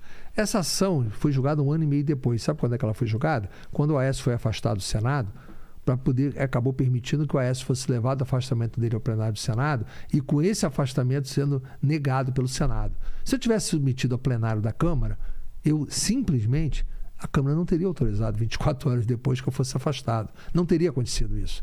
Aí o meu afastamento gerou o quê? Proibido de entrar na Câmara. Seis meses depois, o Rodrigo Maia, que tinha se tornado meu desafeto, que eu fui obrigado a renunciar à presidência da Câmara, que a Câmara ficou acéfala, ficou acéfala porque o vice era um, era um digamos assim, para usar uma expressão mínima, é, ele para ser polêmico tinha que melhorar muito, né? Ele não tinha muita dificuldade de condução ali no processo. Então a Câmara estava uma balbúrdia. Aí, para poder dar o mínimo de governabilidade ao Michel, eu tive que renunciar. E aí o que aconteceu? Só que acabou sendo eleito o Rodrigo Maia, que se tornou meu desafeto, era meu desafeto, porque eu tinha vetado ele para ser líder do governo do Michel quando o Michel entrou. Então já e, tinha esse. Claro. Eu relato isso tudo no livro. Não quero fazer propaganda contínua, não, mas é porque os fatos estão muito detalhados lá e aqui eu estou falando em cinco minutos. Então o que aconteceu? Rodrigo Maia, presidente da Câmara, patrocinou um absurdo para me caçar. Eu fui caçado pelo absurdo praticado pelo Rodrigo Maia. E, e, botou a sessão na véspera da eleição. Ele fez golpes parlamentares ali para poder colocar no respeito ao regimento. Enfim, tanto que eu ganhei aí agora. Mas, enfim, o é, é, é, que, que acontece? Eu sendo caçado, o que, que ia acontecer? Ah, seu Sérgio Moro, ele queria, tudo que ele queria na vida ele, ele tem uma contraposição. Não, é, eu não estou só. Mas não sou eu, PT, não né? sou eu nem você, não. Ele falava isso em entrevista fala. pública. Eu não sou. Não, eu sou imparcial. Eu tenho aqui o PT quando tem o maior adversário do PT. Tá PT e é. Eduardo Cunha. Só que a minha acusação que tinha eleitoral, ele fez o quê? Ele simulou uma absolvição sumária da acusação eleitoral para manter a competência dele. Ele não era competente para fazer isso. Só quem podia fazer isso era um juiz eleitoral. Como que ele faz isso? Ele fez. Como que ele absolve? Ele fez. Ele fez. Então cai essa acusação para poder essa, passar essa daqui é, frente? Para essa continuar sobre, continuar sobre a competência dele. Simples assim que aconteceu. E é isso que o Supremo reconheceu. Ele não podia ter feito isso. Ele fraudou a competência dele. Então eu fiquei preso por Mas por nada. Que só hoje? Porque tempos depois só? Porque na Por que, meu querido? Porque, infelizmente, a criminalização da política que foi feita é, pelo Sérgio Moro durante, dentro dessa Operação Lava Jato, ela só começou a cair quando saiu a Vaza Jato. Que aí as pessoas viram o que, que era a manipulação do processo. Depois da Vaza Jato, o judiciário mudou o seu entendimento porque viu a má fé daqueles que praticaram aquilo. Porque a gente vendo de fora, era um, era um, é um procedimento de prender. É. É, Era delação, indústria de, de delação. delação. Exatamente, é, delação é, premiada. E aí você reduz a pena é, ou era vai um pra... sequestro para você pagar o seu sequestro com resgate era a delação. E com certeza houve muita proposta para uma delação. Pra você. Como mas- que era esse, eh, eh, como que era esse tipo de pedido? Olha, se você tiver alguma delação, a gente reduz a... Como Não, funciona a pena isso? não. É o seguinte, você só sai da cadeia se fizer isso. Ah, é? É. Você me dá aqui... Eu só te- saio da cadeia assim. E mais, eu vi gente lá sair da cadeia assim. Eu vi gente me contar a história que aconteceu. Você só sai da cadeia se fala do Eduardo Cunha. Ah, co- coisa pontual, não é assim, Pontual. me conta não, o que você sabe. Não, você pode contar o que você sabe, mas você tem que falar do Eduardo Tem que Cunha. colocar Eduardo Cunha no... É, no- se não botar, não vai. Assim que aconteceu com determinados personagens. Não pode falar quem foi, por exemplo. Eu não quero falar porque isso tem impacto processual, Ah, tá. entendeu? Então não, não quero falar, mas aconteceu. Imagino aconteceu. que deve ter acontecido Mas tá- também tá sobre outras pessoas também. Não né? há dúvida Fale sobre nenhuma. tal pessoa... Era resgate. O sujeito sabia o seguinte: o Supremo tinha mudado o entendimento em, em fevereiro de 16 que a prisão podia ser executada em segunda instância. Porque Poderia. antes, porque antes era como? Poderia. Antes era ser um trânsito julgado. Tá. Aí, poderia, não é que deveria. Só que passou. Abriu um precedente. O Paraná é o seguinte: o cara era preso, o Moro já era condenado, e ainda fazia uma- e tinha uma combinação com o TRF. Era o compadre do Moro relator no TRF, e e ainda fazia o seguinte: o Moro ainda dava uma pena menor e o cara aumentava no segundo É? grau para parecer que o Moro era bonzinho. Então, era uma combinação. O sujeito, em oito meses, estava condenado em segunda instância. Entrava lá, quatro meses em primeiro grau, quatro meses em segundo grau, não sai mais da cadeia. Antes disso, o que, que aconteceria? Era condenado em segunda instância, você, fica, você respondia em liberdade, Ia para o STJ e o Supremo. Até aí terminar o respondia em liberdade. Claro. É o que é, voltou a ser. voltou hoje. a ser. Voltou a ser. Então o que acontece? Aquela, aquele- aquela combinação no Paraná da organização política criminosa montada pelo ex-juiz Sérgio Moro levou a isso. A quem interessava isso? Ah, ele, a política, ele é uma organização política, ele queria ser candidato a presidente, ele queria derrotar a política. O Moro, ele, ele morreu agora no- na cena do crime que ele praticou, a criminalização da política. O Moro buscou a criminalização da política. Ele quis destruir a política e conseguiu parcialmente. O que aconteceu em 2018 com a, com a- com a criminalização da política é consequência do Moro. Não há dúvida nenhuma disso. Você tá falando de, de uma, de- da opinião popular ver o político como ladrão, como. Não, ele colocou o político como ladrão, todo político virou ladrão para ele. Tá, As denúncias que tem de todos os partidos políticos foram denunciados por organização criminosa. Inclusive, eu fui denunciado por formação de quadrilha com o PMDB, foi absolvido. Ou já foi julgado, foi O que, que é uma absolvido. formação de quadrilha? É, bom, explica, não existe, né? Como se os partidos se reunissem os seus membros para praticar crime. E não para fazer política. A acusação também foi feita contra o PT, o PT Exato. também foi absolvido. Também foi absolvido. Foi, foi absolvido, foi feita contra o PP. Esse, como está no Supremo, ainda não concluiu o julgamento. Mas já foi. Foi feito contra todos os partidos. E aí você fala que ele foi. Ele, ele se tornou refém e, e acabou tomando o revés do, da própria, do próprio. Política. porque Ele entrou na política e foi jantado pela política. E vai ser mais jantado ainda. Ele- mas corre o risco dele ser preso também? Ele deveria, né? né? Ele, ele conseguiu se safar aqui, porque ele fraudou o domicílio eleitoral dele, ele é fake, né? Porque diferente dele, ele, ele fez um contratinho de aluguel na véspera do prazo. Aí ele ficou com o domicílio contestado, não recorreu. Por que, que não recorreu? Foi para o Paraná para deixar a mulher aqui, para ter dois mandatos. Essa que é a verdade. para ter dois mandatos. Bom, se o dele é fake, o da mulher também é, né? Ela tinha até uma página, eu moro com ele. Era muito engraçado isso, né? Então tudo bem, direito dela. Agora, só que, não estou dizendo, né? mas ele não recorreu. Ele não recorreu, ele assumiu que é verdade. Aí foi para o Paraná. E tinha que ser responsabilizado por, por- por essa fraude. E, e- e não foi, que isso é uma fraude também. A Vaza Jato é uma fraude. Ele está dizendo o seguinte: não, a prova é ilícita porque foi, foi o hackeamento de mensagens ilegal. Tudo bem, está sendo. Só não, não quer admitir que seja usado, porque a prova obtida por meios ilícitos ela não, Não pode vale ser como usada prova. como prova de acusação, mas de defesa vale. Ah, é? É claro, claro. Só que eles patrocinaram aquelas 10 medidas anticorrupção, e uma dessas 10 medidas, sabe qual era? Qual? A utilização de prova ilícita para condenar. Isso é perigoso. É, claro que é. Claro que é. A condenação do- dos procuradores aí por utilização de eh, força-tarefa, injusta. Meu amigo, eles moravam no Paraná e recebiam diária para continuar no Paraná fazendo o trabalho deles. Além do salário, recebiam diária. Você acha isso correto? Claro que não. É o que aconteceu. Tem que devolver mesmo. Tinha procurador andando de Mercedes lá no Paraná, só com o salário que recebia de diária. Por acaso esse até já foi demitido.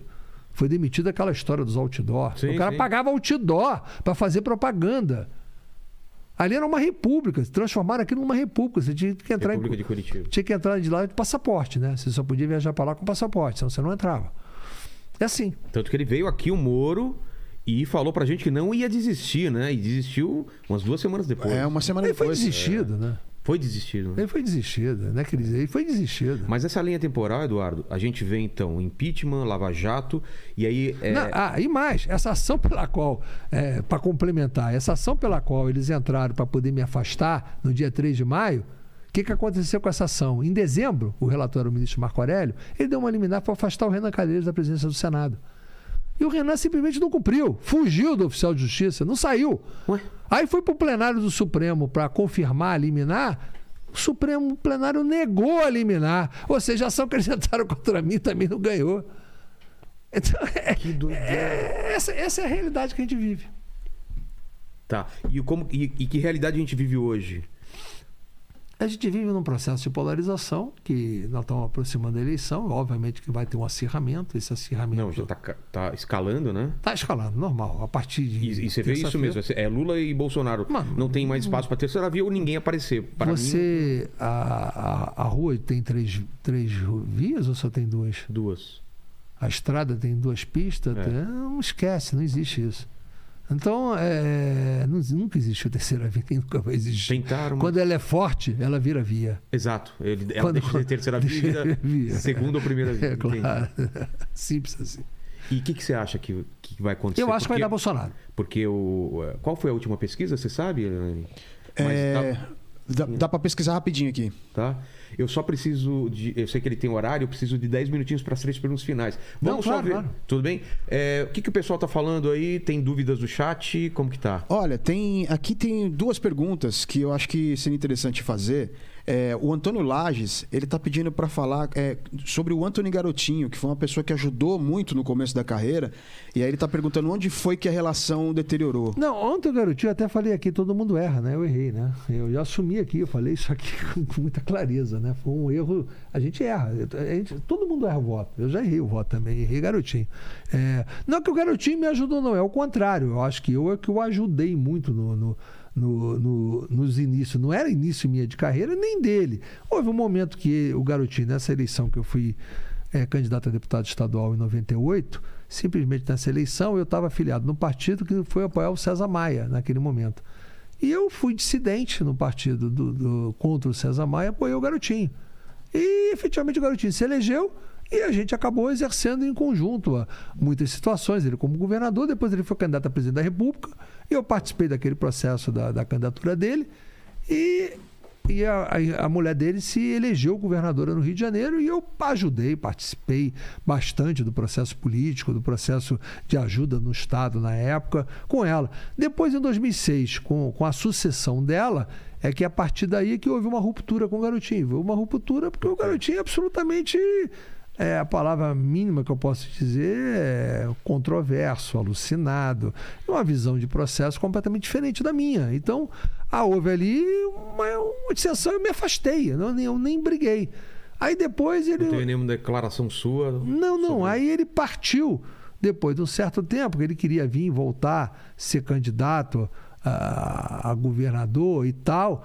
E aí eu simplesmente não, não, não marchei com ele. Ele passou, a- passou a agredir. Atacar. E aí simplesmente foi uma coisa que você começa a atacar, sacar aquela história, né? Um tapa leva mas a ele, outro. Mas ele falava o quê? No É um monte de bobagem. Eu também respondi bastante. Ah, É, o conflito foi público, ele já, inclusive, pediu perdão. Ah, é? É, ele pediu perdão aí, não tem. é, no- que a minha filha está afiliada no Rio de Janeiro, um partido diferente do meu. Minha filha está afiliada no partido que ele está. Então, aí eu entro com o governador lá, e aí ele pediu o microfone, que ele viu que a minha filha não estava querendo falar com ele, é natural, porque os filhos, né?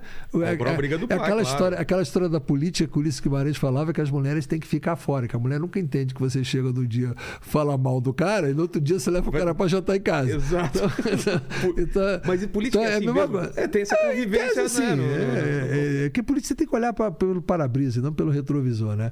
Então, a minha filha, obviamente, ficou com, com, Com mágoa, né? uma mágoa enorme, porque viu o que ela, o que ela fez com o pai. E simplesmente, é, naquele momento, a- a- ela chega e ela cumprimenta ele assim, muito Fria, fria, é. né? E ele resolve pegar o microfone no evento público e resolve pedir perdão. Aí pediu perdão, pediu perdão, saiu publicado. E você no aceita o perdão?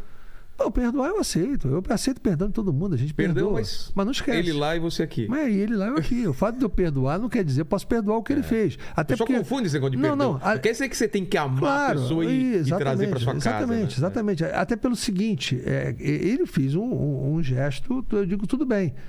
Já teve casos de pessoas que vieram me pedir perdão e disse, rapaz, eu te perdoo. O problema é que você tem que falar e pedir esse perdão aonde você falou mal de mim. É, você fala publicamente mal Porque, e, é, não, e no particular não, pede perdão. Comigo não tem problema nenhum. Agora, o cara que ouviu você falar o que você falou de mim, tem que ouvir você também É. pedir perdão. Senão não adianta. Foi isso.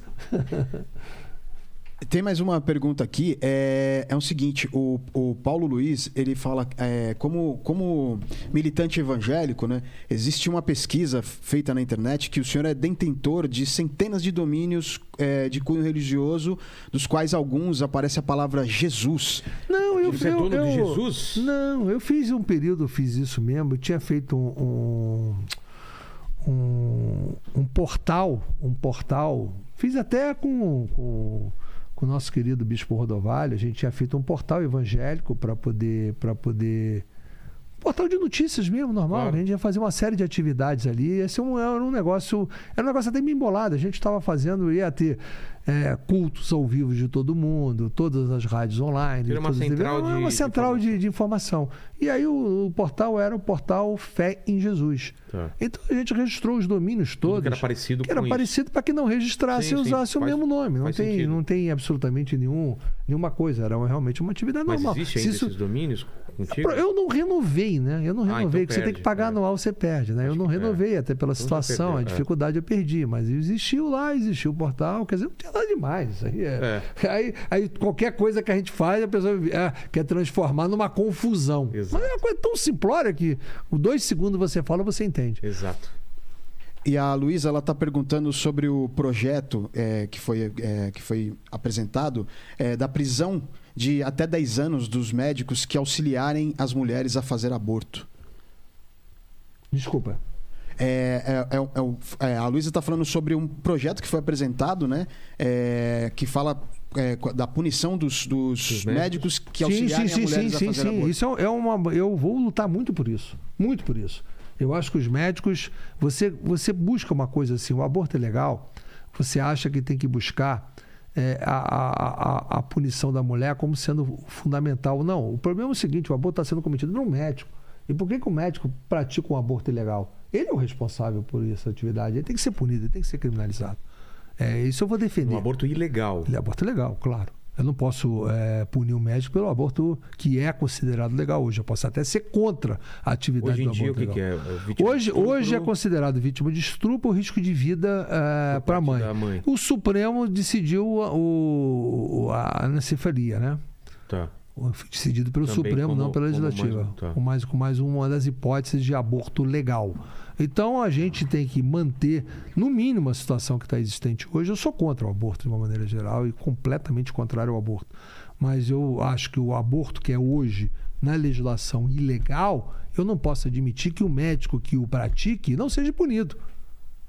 É é um exercício ilegal da profissão quando ele faz isso. Entendeu? Esse é o ponto. Mas como tá? Isso foi aprovado ou não? Não foi aprovado, mas eu vou lutar se, se Deus me permitir, que a minha para candidatura, tal, enfim, no momento oportuno, enfim, que a gente possa falar, eu vou lutar muito por isso. E tem uma última pergunta aqui do Alexandre Soares. Ele fala aqui, ó, como deputado conservador, o senhor sempre foi é, contra pautas consideradas liberais, como a união homoafetiva, a liberação da maconha, entre outras coisas. É, mas foi o seu projeto de criminaliza- criminalização do preconceito contra é, homossexuais. O que mudou nas suas ideias? Absolutamente nada. Continuo contra tudo isso. Quer dizer, minha, eu sou conservador de costumes E, e eu acho que tem que lutar pela pauta, sim. Eu acho o seguinte. Deixa os caras se casar, não, Eduardo. deixa eu lhe falar. Não, não é que deixa. Só a gente vai, vai sofrer com, a, com, com o casamento? Não, não, Deixa não, os não. homossexuais sofrer, não é? Eu casei, quanto é você bom, quer. Ah, só- só- os caras ficam só com o lado bom, tem que ficar com o lado ruim também. Deixa casar. Os caras veem o que, que é o casamento. Mas o problema não é isso. É uma questão. Veja bem, eu, eu não tem nada a ver. Eu não tenho absolutamente nada contra o homossexualismo. Cada um é, tem a opção que quiser ter. É, agora é homossexualidade, né? Que pensa. Enfim, é, eu Mas, sou. mas qual que é? A- o o problema é o casamento Não, não, é- formal ou, ou a. Porque a união vai acontecer de qualquer jeito. Meu querido, a união vai acontecer. É. E a união é, acontece, acontece com direito Exato. civil. A Constituição fala que o casamento é entre um homem e uma mulher. Pelo menos está escrito lá. Se aquilo que está escrito na Constituição não vale, eu não sei mais o que, que vale. Mas como ficam os direitos, por exemplo, de um pessoal que, É. Mas não que, que a ver. se une. E, e- e quando o homem e uma mulher não se unem, existe o quê? Não é união estável? Exato. Não é reconhecida então, a união então estável? é reconhecido já. Isso já seria reconhecido, naturalmente. Entendi. É o, é reconhecimento civil. Você é isso outra contra ao reconhecimento é, como é, civil, num cartório. Não, é exatamente. Eu ia dizer que o casamento, a palavra casamento, ela não existe entre um homem e um homem, ou entre uma mulher e uma mulher. Existe entre um homem e mulher, como está na Constituição. O resto tudo é bobeira. Agora, a união, o que vão fazer, o que vão deixar de fazer, esse é problema de cada um, da vida de cada um. Ninguém é aqui isso? tá. É ma- maconha. É, maconha, é, o casamento homoafetivo E o e. que mais? liber- é, é, é, basicamente É, é. basicamente é isso. basicamente Mas é isso mesmo, não tem, não, não mudou nada, é É, igualzinho. tá certo. O, o Paquito tá com, uma, tá com uma pesquisa na mão aqui Tá. de, de É, intenção eu de peguei voto. a pesquisa da BTG aqui de três dias atrás. No primeiro turno, intenção de voto espontânea. Lula tá com 38% e Bolsonaro com 31%. Aí tem aqui é, a de segundo Então, turno. pouca diferença, então, de. É, 38 Lula, Ah, tá 38 diminuindo, Bolsonaro. tá diminuindo, Tá então. E tá, tá realmente diminuindo mesmo. Ele tem o gráfico dos dias passando assim Tá. e pra cá tá diminuindo. E no segundo turno, é, simulando Bolsonaro e Lula, é, Lula tá com 51, Bolsonaro 39. Tá. E você aceitaria o Bolsonaro ganhando, assumir alguma pasta lá? Tem... Jamais. Não, Não, nem, não é nem passa pela minha cabeça. Não existe essa possibilidade. Nem se Seu coloca. trabalho é. Meu trabalho é legislativo. Exato. Não me passa pela cabeça ocupar em nenhum momento. Aliás, já desde que. Mas eu houve s- convite em algum momento da. Não, não, não, de ocupar. Deixa eu lhe falar. Eu, eu, na minha vida, eu ocupei uma vez Secretaria de Estado no Rio de Janeiro. E aí? E nunca mais quero ocupar na minha É vida mesmo? cá, porque você não aguenta. É, é 50 ações de impropriedade por minuto. né? É Ah, um negócio de maluco. O sujeito que, que quer ocupar, ainda bem que mudaram a lei um pouco agora. Deixa ver o entendimento dela, porque o sujeito não adianta. Não consegue Não trabalhar. dá para trabalhar, isso é inviável. Então o cara que está indo lá está indo para ficar a vida inteira pagando advogado, essa que é a verdade. Então, isso, na minha vida eu já aboli essa possibilidade. Eu nunca quis ser nada de ocupar cargo, eu somente no legislativo. Entendi. Foi aí? Foi. Eduardo, muito obrigado pelo papo, mas você não está livre, não, porque eu sempre termino a conversa aqui com três perguntas para todos os convidados. Contigo não vai ser diferente. Não, Estamos falando nenhum. da sua vida, da sua carreira política e olhando para trás, Eduardo, qual foi o momento mais difícil da sua vida? Cara, quando você olha para trás e olha os momentos mais difíceis, você não pode negar que efetivamente você passou pelos momentos difíceis quando você, quando eu fiz o processo de impeachment, né? Então, é um momento É um momento que difícil. vai ser Ah, estudado não, para claro, sempre, claro, os claro, livros é. de história vão É, falar. é, eu- eu- eu- veja bem, eu coloquei uma, um- uma coisa no país, quando eu aceitei o processo de impeachment, que é uma coisa que tem impacto por gerações, de qualquer Claro. maneira. É um fato absolutamente. Ele, ele reverbera. Você não lembra de quem fez o impeachment do Collor, né? Não. Porque foi um processo tão politizado. Porque na época a atenção pública não Quem tava- aceitou o impeachment foi o Ibsen Pinheiro, tá que depois foi, foi penalizado, foi, foi, foi caçado, teve uma série de circunstâncias, é, até já faleceu e ninguém lembra. Mas no caso da Dilma ficou Ficou, muito claro. evidente. é. Então, então, efetivamente, porque talvez aquele, aquele impeachment foi uma coisa mesmo. Não, foi um, um- É. foi um, foi um É. afunilamento. Então, quando você olha, realmente o processo de impeachment e, e tudo que veio do enfrentamento, que eu não mudaria absolutamente nada. Se você me perguntar, olha, você Se amanhã. no tempo, se você é. voltar no tempo, sabendo que você vai ter uma prisão depois de quatro anos e meio, você vo- assina o impeachment do mesmo jeito? Assinava. Se precisar ficar 10 anos preso para Você assinar o impeachment, está assinava. totalmente relacionado a- a- o impeachment contra Pô, não há dúvida. Eu- É. Eu, te relatei aqui o histórico. Então, se dissesse assim, não, se fosse 10 anos, Possivelmente, se você colocasse, é, colocasse na gaveta. tirar o PT valia, valia, valia 4, 5, 6, 10 anos para poder tirar o PT. Isso é forte, hein? É. É Tira, mesmo? Valia, valia, valia. Ali. Então, esse momento. E que tipo de pressão? Ameaça a família? Ameaça. A... É, Deixa eu te falar, se eu for pra mesmice aqui, eu for querer. né, ah, tive ameaça de. vitimizar. Não, não, Mas não. existe o. Mas veja bem, claro que houve, mas eu não tô aqui pra fazer papel de vítima. Tá. Tá? Eu já Você disse. sabia do, do que você estava enfrentando. Política é feita, eu, eu olho política pelo espelho do para-brisa, não olho pelo retrovisor. Então eu não estou aqui para poder. Ah, não, coitado, foi ameaçado. Arruma 10 segurança para andar comigo. Ah, não, não, não, o PT vai me. Nada, nada disso. Mas você teve que enfrentar. arranjar a segurança na época. Na época tinha a segurança da Câmara, Ah, né? tá. Depois não, sozinho. Sempre andei sozinho. É mesmo? Não problema nenhum. Problema nenhum. Todo Então- mundo tá me vendo na rua sozinho. Quero ver alguém que acha aqui. Outro dia um cara no aeroporto chega pra mim. Pô, o seu Eduardo Cunha, tá? o cara senta do meu lado. Pô, mas você aqui sozinho? Você não tem medo de encontrar um petista aqui pra vir pra cima de você? Eu falei, É que o "Meu mundo, o mundo nas redes sociais é muito diferente do mundo real. A pessoa não É, entende isso, não né? entende. A pessoa é valente aqui, fala isso, aí encontra. Mas, não tem que, mas a pessoa não tem que fazer isso mesmo. Eu não faço o contrário. Claro eu já encontrei não. pessoas do PT e Claro cumprimentei. não, eu acho um absurdo. Comprei. Eu, Tem eu, eu- justiça, eu tenho, tem eu, muito- tenho, eu, sou, eu tenho adversário. Eu, sou, eu tenho adversários. Eu não quero ter inimigo. Eu não quero, eu não eu quero que o meu inimigo morra. Eu quero que eu, que eu quero derrotar o meu, meu adversário. É. Não matar o inimigo. É um pouquinho diferente a situação. Exato. Segunda pergunta é a seguinte: iremos morrer um dia, Eduardo, a não ser que, que você seja imortal ou eu, mas Quem esse sabe, vídeo vai né? ficar para sempre na internet. Se o pessoal Deus pode quiser. voltar aqui daqui a 239 anos para querer saber quais seriam suas últimas palavras, seu epitáfio, sua frase de lápide. Não é tchau, querida, né? Deus tenha misericórdia dessa nação. Outra frase emblemática. Deus tenha misericórdia dessa nação. E a terceira pergunta, Eduardo, é se você tem uma dúvida, algum questionamento que você se faz, divide aqui com a gente. Olha aqui. Se você disser o seguinte. Todo mundo tem questionamento de tudo. Se você não tiver questionamento, você não se, não se evolui, né? já, eu tenho né? que me questionar até por que que eu tô aqui hoje. É uma questão, você. Todo Por mundo. que, que, você- por que que eu vou acordar hoje? Por que, que eu vou acordar onde- hoje? Onde, pra onde eu vou agora? Por que, que eu vou aqui agora? Por que, que eu não fiz É. isso? Quem não se questiona nunca vai evoluir. Então, o questionamento é constante. Mas escolhe um contínuo. desses questionamentos que você se faz para dividir com a gente. Talvez porque eu não tenha feito impeachment antes. É mesmo? Mas... Maravilha, obrigado demais, Obrigado Eduardo. você, obrigado, tá? Lene, obrigado, Paquito. E você que está aqui até agora nesse papo, deixa o like, se inscreva no canal e escreva uma frase para provar que você chegou até o final desse papo, que é. Qual foi a frase que, que você falou do impeachment? Não, que Deus. A, É Deus tenha. a misericórdia dessa nação. Então, Henri Cristo tenha misericórdia desse país. Isso aí. que aí a gente sabe que você assistiu até o final. Que Henri Cristo tenha misericórdia desse país. Obrigado, Eduardo. Obrigado demais. Obrigado por esse papo. Ele tem horário, então não reclamem. Esse, esse ficou mais curto porque ele tem uma reunião logo em seguida, mas eu acho que a gente conseguiu falar de Conseguiu, tudo claro, também, né? claro, claro. Dá pra gente falar. É, ele volta. amanhã- não, ele quiser, volta aqui. Fica devendo uma próxima, Não, né? e, deve- e venha com o livro. É, eu me exatamente. recuso a comprar Tá bom, o tá livro. bom. Mande pra mim Então, que eu tá leio. Eu, eu me comprometo na próxima trazer. Fechou. Eu vou comprar o livro pra te dar. Promessa de tenho. candidato, hein?